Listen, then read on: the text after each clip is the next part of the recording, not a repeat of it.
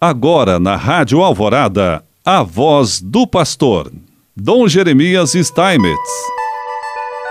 Prezado irmão, prezada irmã, mais uma vez nós aqui estamos e queremos te saudar com alegria que nesse mês de março, que já está quase findando, nós conversamos com você sobre a campanha da fraternidade. Fraternidade, educação e o lema Fala com sabedoria, ensina com amor, de acordo com Provérbios 31, 26. Uma das propostas muito concretas feitas pela campanha da fraternidade e também pelo Papa Francisco é o Pacto Educativo Global, uma nova realidade para a educação a educação é obra necessariamente social e não singular. Será que é possível uma nova realidade, um novo horizonte para a educação? Não há dúvidas de que o atual cenário precisa mudar em diversos âmbitos e aspectos. A cada dia ficamos surpresos com os dados que traduzem parte dos impactos da pandemia na educação. Um modo de iniciar um novo tempo na educação é assumirmos as propostas do Papa Francisco, que nos convoca a unir forças em vista de um pacto educativo global.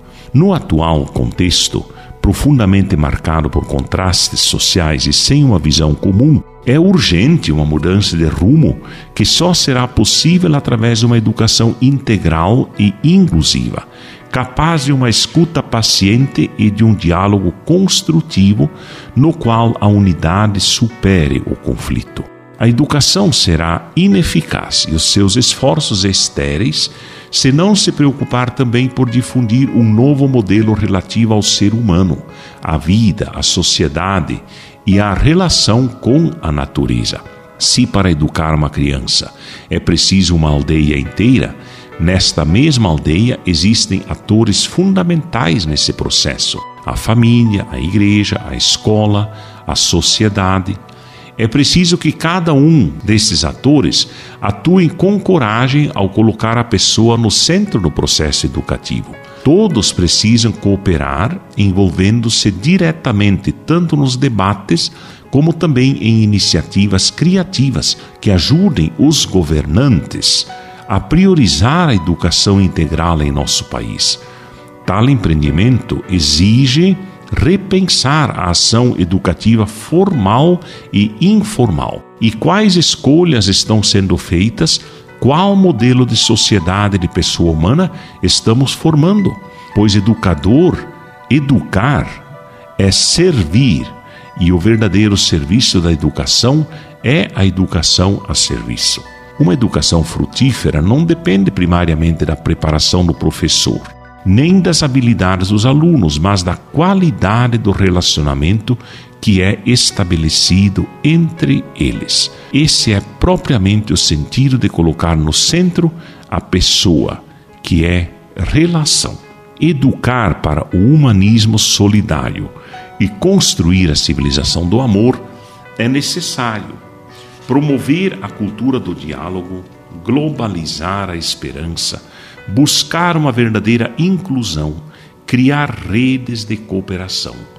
Tecer redes de cooperação do ponto de vista educativo, escolar e acadêmico significa ativar dinâmicas inclusivas em uma busca constante de novas possibilidades de incluir no próprio circuito de ensino e aprendizagem indivíduos diferentes, principalmente aqueles que têm dificuldades de usufruir de um plano formativo adequado às próprias necessidades.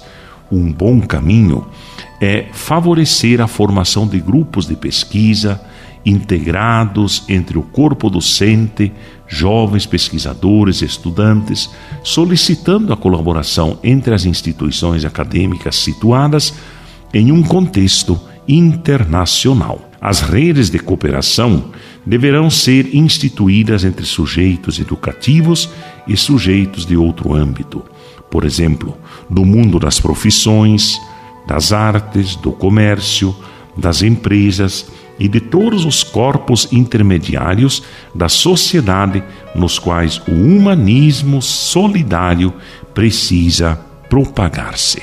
E assim Ele nos abençoe, em nome do Pai, do Filho e do Espírito Santo. Amém.